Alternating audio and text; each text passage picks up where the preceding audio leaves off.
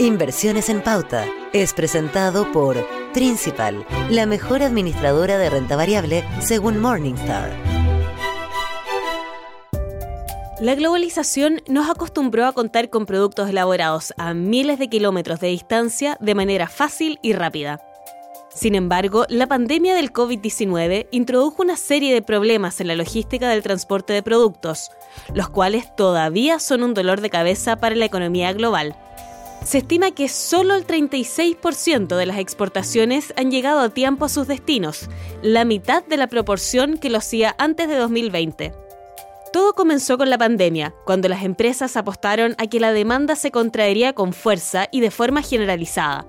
Aquello sucedió, pero de manera más corta de lo esperado. Sin embargo, las políticas restrictivas para frenar los contagios de COVID-19 llevaron a que las embarcaciones tuvieran problemas en los traslados y al momento de la internación de los productos por falta de personal dedicado. Esto no terminó con el relajamiento de las medidas restrictivas.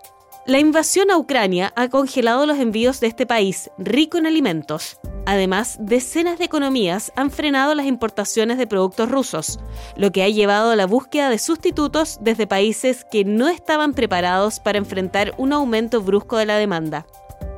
Por lo mismo, el precio de los alimentos se disparó 29,8% durante abril en relación al año pasado, de acuerdo a un índice elaborado por las Naciones Unidas. A esto se suman las nuevas medidas de China para frenar el rebrote de COVID-19, algo más restrictivas que en el resto del mundo. Según la consultora Kiel, el 11% de los bienes adquiridos vía comercio exterior se encuentran varados en contenedores y la mayoría se encuentran en China. Aquello ha impactado en gran medida a la industria tecnológica, que se encuentra a la espera de insumos claves provenientes de China para elaborar sus productos. Todos estos elementos han elevado los precios a nivel global, lo cual se refleja en la alta inflación que combaten los gobiernos en todo el mundo.